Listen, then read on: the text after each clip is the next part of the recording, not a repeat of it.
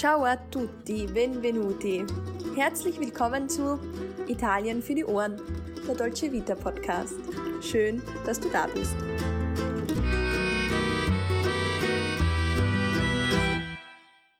Hallo und herzlich willkommen zu einer neuen Folge Italien für die Ohren.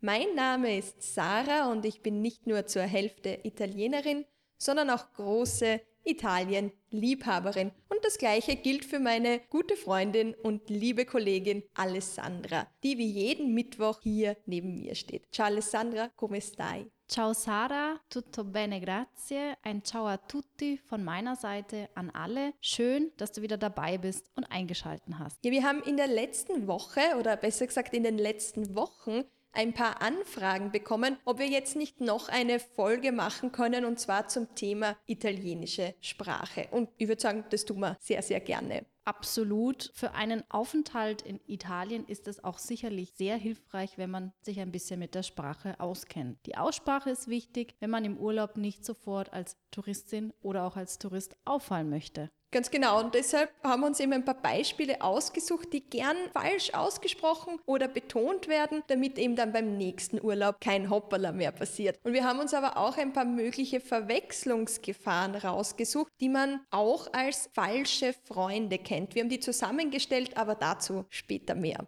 Ja, ich würde sagen, wir fangen jetzt einfach mal ganz von vorne an. Italienisch ist eine romanische Sprache und weltweit haben circa 65 Millionen Menschen Italienisch als Muttersprache. Als Amtssprache dient Italienisch natürlich nicht nur in Italien, sondern eben auch in der italienischen Schweiz, im Vatikan, aber auch in San Marino. In diesen kleinen Ländern mitten in Italien drinnen ist natürlich auch Italienisch die Amtssprache. Genau. Ja, aber Italienisch stammt jetzt wie alle romanischen Sprachen eben vom Latein ab und die ersten schriftlichen Zeugnisse des Volgare, so nennt man das, also das ist die italienische Volkssprache und gleichzeitig der Ursprung des heutigen Italienischen, die stammen aus dem späten 8. bzw. eben aus dem frühen 9. Jahrhundert. Ja, da muss ich jetzt noch kurz ergänzen. Das Wort Volgare stammt vom lateinischen Wort vulgaris ab und bedeutet so viel wie zum Volk gehören. Ganz genau, ganz genau. Also offenbar hat man in Italien auch lange Zeit sowohl Italienisch als auch eben Latein gesprochen. Erst im 13. Jahrhundert entstand dann eine eigenständige italienische Literatur und eben durch sehr viele verschiedene Schriftsteller wurde dann ein Standard geschaffen, der im Grunde alle verschiedenen Dialekte Italiens vereinheitlicht hat. Du hast jetzt schon diese Schriftsteller angesprochen. Ich würde sagen, allen voran natürlich Dante Alighieri und der hat einen florentinischen Dialekt in seinen seinen Werken verwendet. Ja, und ganz Bekannt ist dann natürlich das Inferno von Dante. Allerdings, das kennt man ja auch in Österreich oder im deutschsprachigen Raum, ich glaube weltweit wahrscheinlich sogar, aber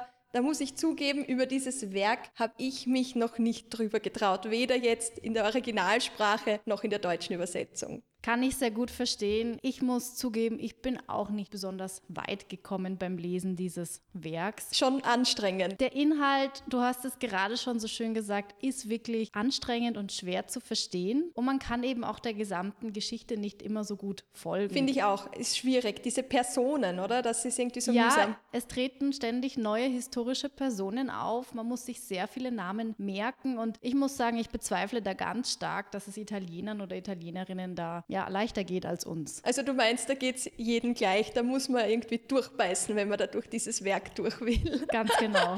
Neben Dante Alighieri gibt es dann noch Francesco Petrarca und auch Giovanni Boccaccio, die haben eben diese italienische Sprache ganz maßgeblich geprägt. Ja, und wenn ich das jetzt auch richtig im Kopf habe, dann würde ich sagen, sind das auch die wichtigsten Vertreter der frühen italienischen Literatur. Und dann ein bisschen später kommt dann natürlich der Roman I Promessi Sposi von Alessandro Manzoni, also auch ganz wichtig. Ja, ich glaube allerdings, dass bei diesem Titel sich bis heute bei allen italienischen Schülern wirklich die Nackenhaare, die Armhaare aufstellen weil, weil so der ist. eben so mühsam ist, ja. Ich würde sagen, allein der Untertitel sagt das ja schon. Wenn ich da kurz ausholen darf, Storia Milanese del XVII secolo scoperta e rifatta da Alessandro Manzoni, was auf Deutsch heißt, die mailändische Geschichte aus dem 17. Jahrhundert entdeckt und neu eingerichtet von Alessandro Manzoni. Das weist ja, finde ich, schon ein bisschen darauf hin, dass es sich da um wirklich schwere Kost handelt. Ja, absolut. Also mein Vater musste damals wie alle italienischen Schüler dieses Werk auch lesen gelesen. Er kann bis heute einige Teile von diesem Buch sogar noch auswendig, aber er hat schon ganz schön geflucht und das hat er auch offen und ehrlich zugegeben. ich habe auch schon gehört, man braucht ja zum Teil ein ganzes Jahr in der Schule oder eben die, in der Schulzeit widmet man ganze Jahre diesem einen Werk. Also ist, glaube ich, anstrengend. Aber gehen wir da mal ein bisschen weg vielleicht von dieser schweren Kost, von dieser ja hochtrabenden italienischen Literatur. Ja, ich möchte noch einhaken zur Vereinheitlichung der Sprache. Und zwar diese wirkliche Vereinheitlichung, vor allem der gesprochenen Sprache, die fand natürlich erst aufgrund der nationalen Einigung Italiens statt. Also wer jetzt auch mehr vielleicht dazu erfahren möchte, der sollte unbedingt noch in die Folge 9 zu den Unterschieden zwischen Nord- und Süditalien reinhören. Da erklären wir das Ganze nämlich etwas genauer. Also sprechen wir ein bisschen über die Geschichte Italiens. Und jetzt haben wir ja schon ein bisschen über die Geschichte der italienischen Sprache geredet, aber die hilft wahrscheinlich jetzt bei Aussprache und Betonungsregeln eher wenig weiter. Ja, das glaube ich jetzt auch nicht. Also ich würde die Autorin, die wir auch gerade genannt und kurz besprochen haben, auch wirklich nicht als Lektüre für den Einstieg in die italienische Literatur empfehlen. Überhaupt nicht. Aber vorher haben wir auch schon die Dialekte angesprochen, die da vereinheitlicht wurden. Die sind natürlich auch sehr, sehr spannend. Natürlich. Mir fällt jetzt Korsisch ein. Korsisch ist ja zum Beispiel auch ein italienischer Dialekt, obwohl die Insel heute ja zu Frankreich gehört. Spannend. Auf jeden Fall. Und die einzelnen Dialekte jetzt aber im Detail zu besprechen, würde in dieser Folge definitiv zu weit gehen. Wir wollen schließlich uns der Aussprache widmen und kehren daher lieber wieder zur Aussprache zurück. Kehren wir nochmal zu dem Thema zurück und da fange ich einfach mal an mit dem italienischen Alphabet. Das besteht nämlich nur aus 21 Buchstaben. Ja, und allein das finde ich ja schon mal sehr spannend. In der deutschen Sprache verwenden wir ja ein Alphabet mit 26 Buchstaben und dann kommen natürlich noch die ganzen Umlaute dazu. Das heißt, du kannst uns jetzt verraten, welche Buchstaben da fehlen. Na klar, also die Buchstaben K, J, W, X und Y fehlen eigentlich im italienischen Alphabet. Die kommen dann nur in Eigennamen vor oder auch in Fremdwörtern. Und bei Eigennamen oder bei Ortsnamen fallen mir da sofort die Orte Jesolo und Jesi ein. Ja, und nicht eben, wie man oft hört, Cesolo oder Cesi. Das ist schon ein gutes Beispiel. Also ich habe auch schon öfter gehört, ach, ich freue mich schon so auf meine Reise nach Cesolo, auf meinen Strandurlaub in Cesolo oder ich weiß nicht, auf einen guten Eiskaffee in Cesi. Nein, bitte nicht, bitte nicht. Ja, ja also nach diesem ersten Beispiel fällt mir als nächstes www ein. Vom Internet? Vom Internet, ja, das hat man übernommen, aber ist eben nicht Bestandteil des italienischen Alphabets. Und wenn man eben jetzt www irgendwo sieht, dann wird es entsprechend mit www ausgesprochen. Mhm. Und das hört man, wie du schon gesagt hast, eben bedingt durch das Internet häufig. Deswegen wäre dann der WWF in Italien auch der WWF. Mhm. Und da fällt mir auch gleich ein das Lied WWW mi piaci tu. Tu, tu, tu. tu, tu, tu. Das ist, wenn wir jetzt bei den Buchstaben bleiben, dann gibt es noch einen Buchstaben, mit dem haben die Italiener und Italienerinnen eindeutig ihre Schwierigkeiten. Ja, welchen meinst du da jetzt genau? Ich meine das H. Das H ist in allen romanischen Sprachen stumm oder verstummt. Das heißt, Haus, Hund und Himmel sind dadurch eher schwierig auszusprechen. Und natürlich wird auch ein Einkauf beim Offer, also beim Hofer, dadurch schwieriger. Ja, da funktioniert das deutsche Äquivalent Aldi natürlich deutlich besser. Allerdings, allerdings.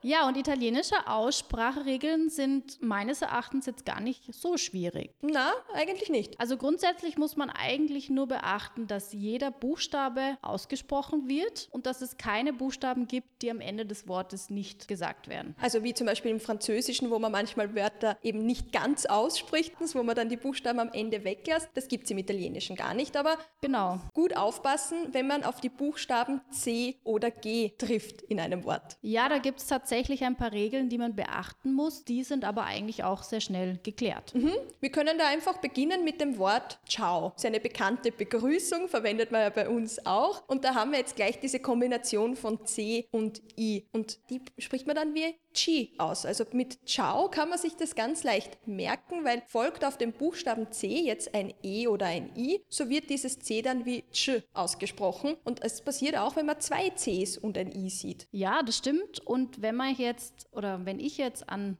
die beliebte Eissorte Stracciatella denke, die ist dann natürlich ein perfektes Beispiel. Also das ist quasi par excellence und das ist nicht die Stracciatella eben. Genau, sondern die Stracciatella. Ja. Ja, und da müssen wir vielleicht auch nochmal auf unsere Folge Spagliando Simpara verweisen. eine Sprache lernen ist zwangsläufig ja auch damit verbunden, dass man Fehler macht und hin und wieder auch nach Jahren noch Fehler passieren. Ja, ja, also das ist ja kein Problem. Ich denke, man sollte das nicht so ernst nehmen, sondern wie wir es da so schön gesagt haben, rausgehen, ausprobieren. Aber mit unseren kleinen Hilfestellungen soll es ja dann bald gar kein Problem mehr sein. Ja, und definitiv einfacher auch gehen. Auf jeden Fall. Ja, und wenn man diese Regel kennt, die du vorhin so schön erklärt hast, dann bestellt man jetzt auch keine Pizza Capricciosa mehr, sondern eine Capricciosa. Aber da komme ich gleich zu einer kleinen Falle, die es da auch gibt und die vielleicht zu einer Verwirrung führen kann, weil es gibt ja auch Wörter, da steht zwischen dem C und dem I dann ein H. Das kann mal sein. Ja, das ist natürlich ganz besonders gemein, weil man kennt das C mit dem H ja aus dem Deutschen und das ist ja dann das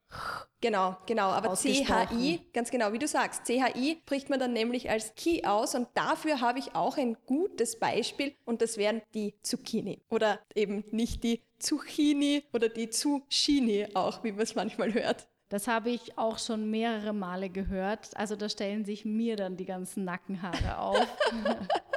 Am gemeinsten ist es jetzt aber, wenn man ein Wort hat, das S, C, H und I beinhaltet. Ja, die Modemarke Moschino zum Beispiel. Ja, also die Teilnehmerinnen von Germany's Next Topmodel, da ist es mir ganz besonders in, in Erinnerung? Erinnerung geblieben. Die tragen ja lieber Moschino-Kleider. Ich habe auch einmal zugeschaut und die haben dann nie ein Moschino-Kleid angehabt. Ich habe es auch bemerkt.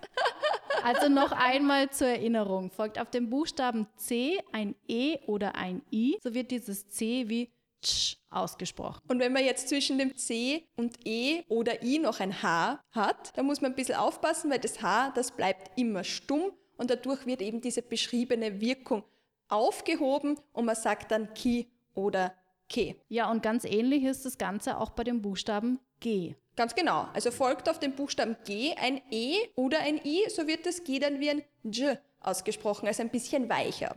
Ja, das beste und hervorragendste Beispiel ist dann natürlich das Gelato. Auf jeden Fall, aber nicht der Lamborghini. Nein, da haben wir jetzt wieder das Problem mit dem H. Wie du richtig gesagt hast, muss es dann richtig heißen Lamborghini. Und auch hier gilt, wenn zwischen dem G und dem E oder I ein H steht, dann bleibt das H wiederum stumm. Dadurch kann aber die beschriebene Wirkung von E oder I aufgehoben werden. Man sagt dann Gi oder G. Also das ist schon vielleicht gar nicht so einfach, wie wir es jetzt gesagt haben, aber wenn man es ein paar Mal übt, dann, dann wird es hoffentlich dann sollte funktionieren. das schon funktionieren. Ich glaube auch. Jetzt muss man aber dazu sagen, man darf nicht glauben, dass nur im deutschsprachigen Raum italienische Automarken falsch ausgesprochen werden. Das passiert ja auch den Italienern und Italienerinnen, wenn sie von einer deutschen Automarke reden. Und da nehme ich jetzt also als Beispiel den Porsche, weil der wird ja immer als una Porsche bezeichnet. Hast du das auch schon mal gehört? Das habe ich auch schon mal gehört. Große Probleme bereitet natürlich auch der Autokonzern VW. Ja. Nur so an dieser Stelle. Volkswagen. Ja. Das ist natürlich auch eine, eine schwierige Sache. Aber ja, das passt jetzt vielleicht nicht ganz dazu. Aber hin und wieder ist mir schon aufgefallen, es gibt ja Menschen, die wollen ganz besonders italienisch wirken, bestellen sich dann an der Bar einen Kaffee und zwar ist das bei ihnen dann der Espresso. Ja, vielleicht sagen sie Espresso, weil der an der italienischen Bar so schnell zubereitet wurde. Du meinst Express zubereitet? Das könnte sein. Wäre eine Möglichkeit. ich habe mir auch schon einmal gedacht, das könnte auch der gepresste Ex sein, der Ex Espresso, ich weiß nicht. Das ist eine nette Überlegung. Ja, und neben der Aussprache der einzelnen Buchstabenkombinationen ist natürlich auch die Betonung der Wörter essentiell.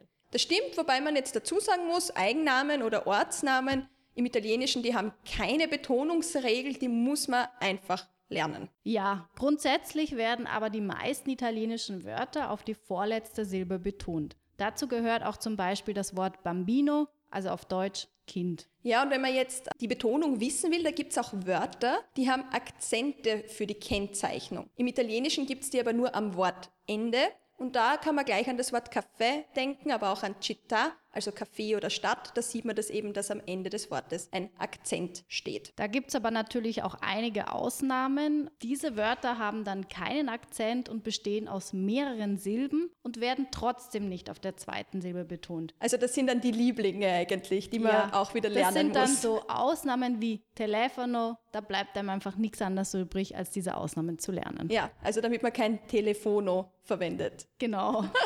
ja, aber für uns sind natürlich die Bestandteile der Speisekarte wichtig. Weil wenn man jetzt im Urlaub ist, dann kommt man ja mit der Speisekarte doch recht häufig in Kontakt und ich kann mir vorstellen, man will die dann gern richtig aussprechen. Und da denke ich sofort an eins meiner Lieblingsgerichte und das ist die Pizza Bufala. Genau, das ist im Grunde wie eine Pizza Margherita, aber anstelle dem normalen Fior di Latte wird Büffelmozzarella verwendet. Schmeckt hervorragend. Ich mag die eben total gern und in meiner liebsten Pizzeria höre ich aber gern auch, dass die Pizza Bufala bestellt wird. Ja, mir geht es da ähnlich mit Vongole. Also ich esse ja sehr gerne Spaghetti Vongole und da blutet immer mein Herz ein bisschen, wenn ich das falsch höre. Und du isst ja sogar oder du fischst ja sogar die Vongole mit deinen Zehen selber zum Essen. Ja, also wenn wer uns schon länger folgt, der weiß das. Die Vongole, die fische ich mir manchmal sogar selber, aber halt nicht die Vongole. Ja, also ganz genau die meinte ich. Was auch noch Schwierigkeiten bereitet, ist die Bressa Ola. Mhm. Also diese Bresa Ola, die isst man dann auch gerne in einem Panini vielleicht. Also da komme ich schon zu meinem nächsten Punkt. Hat natürlich nichts mit der La Ola-Welle zu tun. Die Bresa Ola, nein. Genau. Na, aber ich weiß, das ist mir halt schon öfter untergekommen, dass Leute sagen, ich hätte so gern ein Panini. Ja, Panini ist ja an und für sich auch ein korrektes italienisches Wort. Allerdings ist es eben die Pluralbildung von Panino. Also im Singular Panino, im Plural Panini. Ganz genau, und, ganz genau. und mir ist es jetzt eben in München schon hin und wieder passiert, dass ich, wie gesagt, nur ein einzelnes Panino wollte. Also nicht mehrere. Habe. Genau. Und ich dann die Nachfrage bekommen habe, aha, also ein Panini. Also bitte nein, ein Panino und zwei Panini. Und schon gar nicht die Bresaola in einem Panini. das ist ganz schlimm, ja. Aber ich meine, da geht es den Italienerinnen und Italienern oft nicht anders beim Bestellen. In Wien habe ich auch schon gehört, dass man eine Sacher statt einer Sacher-Torte bestellt hat. Also du meinst, es gibt da von beiden Seiten kleine Schwierigkeiten. Ja, umgekehrt hört man genauso lustige Sachen. ja, ich würde sagen, die wichtigsten Aussprache- und Betonungsregeln, die haben wir wirklich in aller Kürze in einem Schnelldurchlauf jetzt abgehandelt. Italienisch und Deutsch kennt aber jetzt auch noch etwas, das man eben falsche Freunde nennt. Ich habe vorher schon kurz davon gesprochen und die sind besonders lustig, wenn man beide Sprachen kann, also Deutsch und Italienisch. Ja, das stimmt, aber vielleicht musst du an dieser Stelle jetzt nochmal etwas genauer erklären, was diese falschen Freunde sind. Ja, wenn man jetzt diese falschen Freunde genauer erklären will, dann sind das Wortpaare aus unterschiedlichen Sprachen. In unserem Fall wäre es eben Italienisch und Deutsch. Und die schauen ähnlich aus oder sie klingen ähnlich, aber sie haben eine ganz andere Bedeutung. Ja, da fällt mir gleich das Paradebeispiel alt ein. Genau, also einfach A-L-T geschrieben. Genau. Auf Italienisch wäre es aber Halt oder Stopp in der Bedeutung und auf Deutsch wäre dann Alt das italienische Vecchio. Also wirklich, wenn man schon etwas betagter ist, ne, in dieser Bedeutung. Ja, das kann schon ganz schön verwirrend sein. Und eine andere Situation ist, wenn man am Strand nicht eiskalt duschen möchte. Sondern, Wer mag das schon? Ja, sondern tatsächlich auf der Suche nach einer warmen Dusche ist. Und Duccia Calda ist da nicht die kalte Dusche, sondern natürlich die warme. Ja, weil kalt wäre freddo. Also kann sehr verwirrend sein. Kann auch zu vielen Missverständnissen führen, wenn man in Italien auch zum Beispiel nach der Firma gefragt wird. Dann heißt es nicht, dass die andere Person deine Firma möchte oder deine Firmenunterlagen möchte, sondern lediglich eine Unterschrift von dir.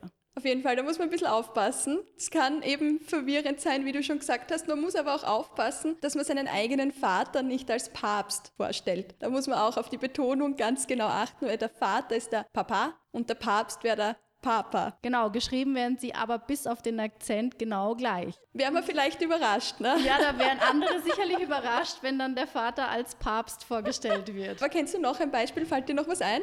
Naja, aber Bestellungen kann es auch zu Verwechslungen kommen. Und zwar, wenn man eine Insalata bestellt, also einen Salat, mhm. und stattdessen eben nicht das Wort Insalata benutzt, sondern Salato. Weil man glaubt, einfach hinten ein Ohren hängen, hat man schon das italienische Wort. Genau, das stimmt da leider nämlich gar nicht, weil Salato ist einfach nur gesalzen. Oder wenn man zum Beispiel eine Tazza, also eine Tasse von etwas möchte, aber eine Tassa bestellt, das sind dann nämlich die Steuern. Die möchte man nicht unbedingt haben. Zumindest nicht in der Bar. Ja. Ja, kann es eben auch zu Missverständnissen führen. Ich muss auch immer lachen beim Fiume Po. Also der bringt mich zum Schmunzeln. Ja, ich glaube, da muss jeder immer etwas schmunzeln. Ich meine natürlich den Fluss und nicht den Hintern, aber ja, ein kleiner Lacher kann einem da schon auskommen. Ja, ein nettes Beispiel ist meiner Meinung nach auch der Avocado. Also der Rechtsanwalt und nicht die Avocado. Da muss man auch ein bisschen aufpassen. Ja.